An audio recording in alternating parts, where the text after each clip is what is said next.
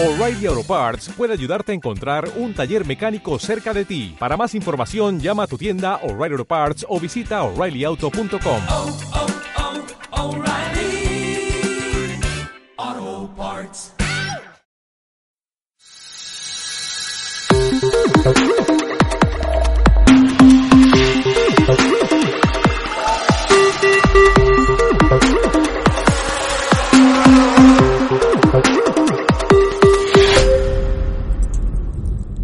¿qué tal amigos? ¿Cómo estáis? Bienvenidos a Ocio 2.0, vuestro podcast de recomendaciones sobre cines, series, videojuegos, tecnología y todas, todas las cosas que caigan en mis manos ociosas. Bienvenidos a un nuevo episodio y bueno, me presento, soy David Bernat, Bernie conocido en las redes y hoy estoy para hablaros de series, porque hoy es miércoles de series y hoy se ha terminado, bueno, hoy se ha estrenado el último capítulo de Loki en Disney Plus, la plataforma de streaming de Disney eh, que nos venía ofreciendo esta serie durante las últimas seis semanas. Pues hoy, has- hoy se ha publicado el último episodio y creo que es el día perfecto para publicar este capítulo de, de Ocio 2.0. Eh, como siempre, nada de spoilers en la trama, nada de desvelaros eh, cosas importantes y por supuesto nada de contaros el final, no, porque lo tenéis que ver vosotros mismos. Pero ¿qué es Loki? Pues eh, como ya muchos predijeron o muchos dedujeron o eh, ya informaron porque lo sabían de fuentes oficiales, Loki nos cuenta qué ocurre con este personaje después de, de escaparse en Endgame, la última película de los Vengadores. Vemos que cuando viajan al pasado a por el Tesseracto, por un encontronazo con Hulk, eh, este consigue hacerse con este no, eh, Loki consigue hacerse con el con la con el objeto, con la gema del infinito y viaja, viaja en el espacio y el tiempo y se va a otro lugar, con lo cual eh, abre una nueva línea temporal, porque eso no estaba previsto, y vamos, eh, se escapa, eso, se abre otra línea temporal y aparece la, la oficina que se encarga de los viajes en el tiempo y lo detiene como como delincuente por alterar la sagrada línea temporal. Entonces en esta serie nos explican qué es la sagrada línea temporal, qué es la AVT, la agencia de variación temporal y por quién está regida, que la creó, la crearon los guardianes del tiempo. Entonces, ¿quiénes son estos tres seres poderosos que rigen todo lo que ocurre en el universo Marvel? Esa es la mayor incógnita que plantea la serie y es uno de los argumentos en los que gira esta, esta miniserie de seis episodios que nos va a mostrar a, un Loki que, eh, que va a ayudar a la AVT en una misión que tienen. Nos presentan a Mobius, un, un personaje, un agente, es como un policía del tiempo, interpretado por Owen Wilson, que lo hace genial. Es, eh, o sea, me encanta, me encanta este actor como lo hace, ese, ese carisma que tiene, esos toques eh, de, de humor, pero serio a la vez. Es capaz de, de alternar entre la comedia y el drama de forma muy fácil. O sea, me encanta cómo lo hace este actor y me encanta que hayan que lo hayan incorporado al universo cinematográfico de Marvel. Y me encanta ver como cada vez más actores famosos van pasando por las filas. No sé si al final todos los actores famosos de Hollywood van a acabar apareciendo en alguna película o serie de Marvel, cosa que me encantaría. Y veremos qué pasa en el futuro. Pero bueno, mm, esta incorporación me ha encantado. Y bueno, Loki está interpretado por Tom Hiddleston, el mismo que salía en las películas. Y no os puedo contar más de la trama ni de la historia.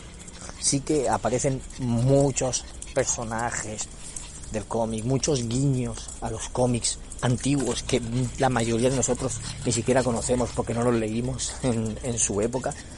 Porque tampoco Thor es un, es un cómic que se ha leído mucho en España, no, no ha tenido tanto éxito. Ni Thor, ni ninguna miniserie de Loki, ni nada de eso. Todo es, todos esos personajes, todo ese universo tampoco es muy conocido, al menos en mis círculos. A lo mejor viene alguien y me dice que sí que ha leído mucho, pero bueno, al menos en mis círculos no es de los más conocidos. Y, y claro, pues todo eso tienes que investigar un poquito, tienes que documentarte si quieres saber qué es, qué son todos los guiños. Pero la cuestión es que cuando ves algo sabes que es un guiño, sabes que está sacado de los cómics y es, y es una delicia ver cómo han tratado esta, esta serie. Eh, me ha encantado, o sea, me ha encantado literalmente. Es una serie magnífica y te cuenta todo eh, de forma magistral, no sé, es que tiene equilibrio entre, entre todo, entre acción, entre eh, comedia, entre algo de drama. Es súper interesante cómo tratan los viajes en el tiempo, cómo intentan prohibir los viajes en el tiempo en este universo y que por eso está la, la AVT. Eh, no sé, tiene muchas cosas, tiene muchos detalles que me han gustado. Los personajes tienen todos mucho carisma. Eh, otro personaje también principal de la serie que no puedo hablar, bueno, os puedo decir Sylvie, eh, que también tiene muchísimo carisma. Eh, son personajes que no sabes cuándo están mintiendo, cuándo están diciendo la verdad. Los, una frase que dicen, ¿por qué todas las personas en las que no puedes confiar son las que te dicen que confíes en ellos? Esto, esto se, da, se da muchas veces en la serie y, y dices, ¿qué haces? ¿Confiarías? ¿No confiarías? Son muchas cosas las que tiene esta serie que, que te atrapan y que te, que te enganchan y que te parecen interesantes. Porque por un lado la, la AVT, la Policía esta del Tiempo, bueno, sus oficinas, tienen todas un aspecto retro, eh, retrofuturista, que recuerda mucho a la tecnología de los años 70 o lo que en los años 70 pensaban que iba a ser el futuro, ¿no? Entonces, eh, claro, todo nos resulta familiar, pero nos resulta anticuado. Y a la vez tienen cosas muy modernas, como esos, esos, esa especie de móviles de smartphone que te abren portales del tiempo. Eh, son, es toda una mezcla de, de todo, jugando con el tiempo en todo momento y que y que nos hace estar pendientes de, de, lo que va a pasar, porque es que no sabemos nada de lo que va a pasar. Porque a lo mejor tú te pensabas que esta serie iba a ser de Loki haciendo de sus travesuras y resulta que es Loki ayudando a una policía del tiempo a cazar a, a otra variante, porque la, los que cometen delitos del tiempo, podríamos decir, se llaman variantes. Y tiene que ayudar a la, a la policía a, a detener a otra. Porque él, porque pensando como él piensa, les ayudará a encontrar a esta variante. Entonces hay, hay muchos aspectos por ahí que, que eso, que te enganchan y te, y te atrapan en la historia. Tienes a un Loki que viene viene de, de luchar contra los, los Vengadores, o sea, viene directamente de ahí. Pensemos que no es el Loki de ni del mundo oscuro, ni del Ragnarok, ni de Endgame, no. Viene de luchar con los Vengadores, es el Loki malo.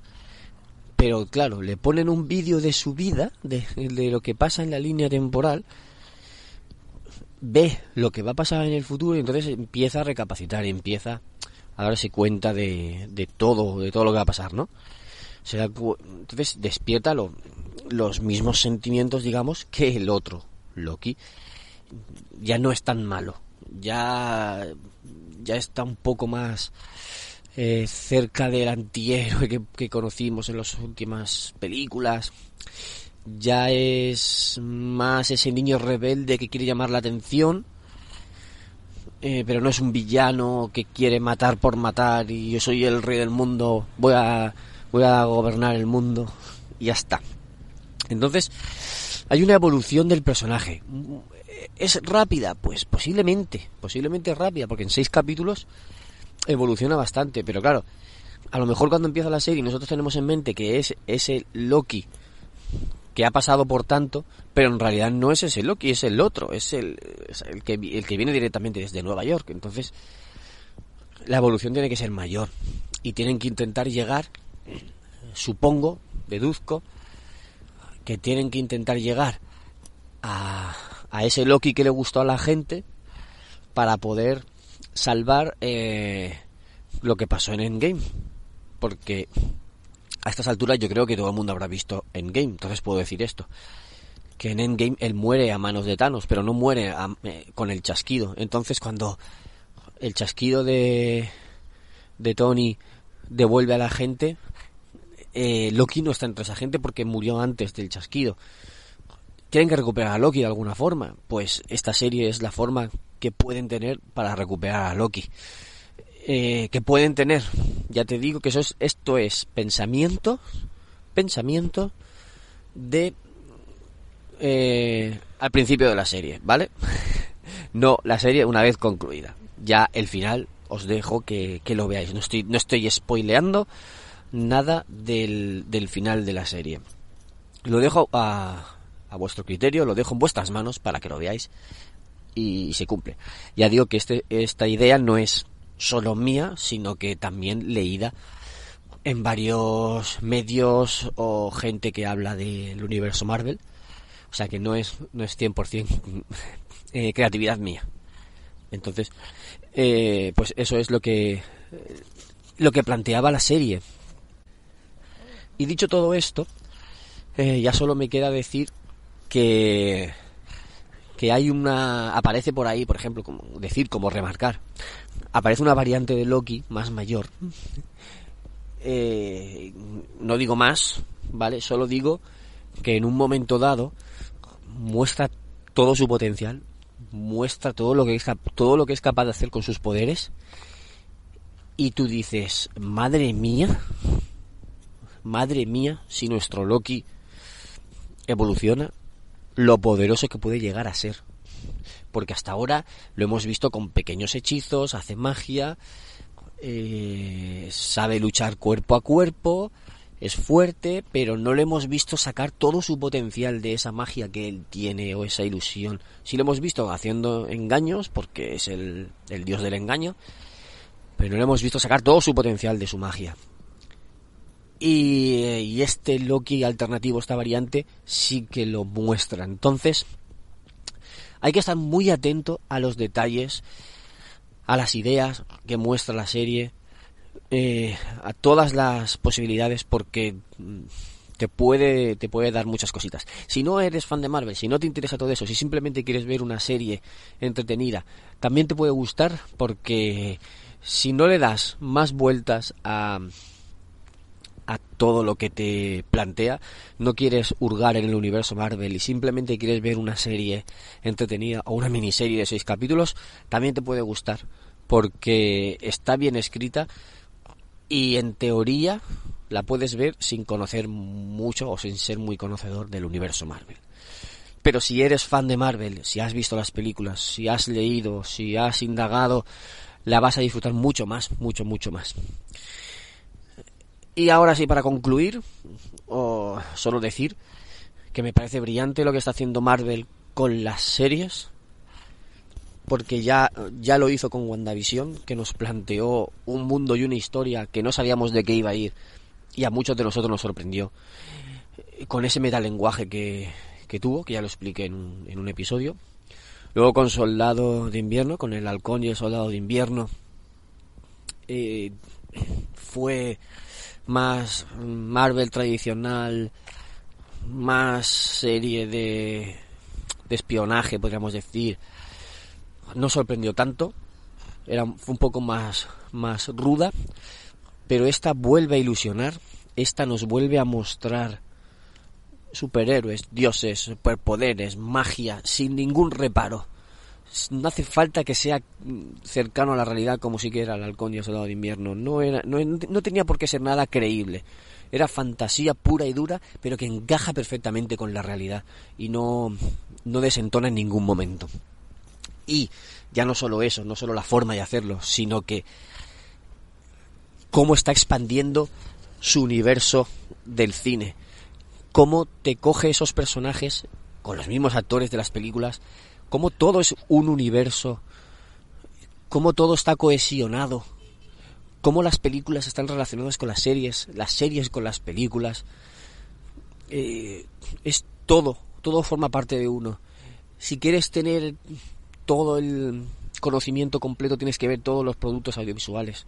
Si no, pues a lo mejor no pasa nada, te pueden hacer un resumen en un momento dado. Pero la forma de hacerlo me parece brillante.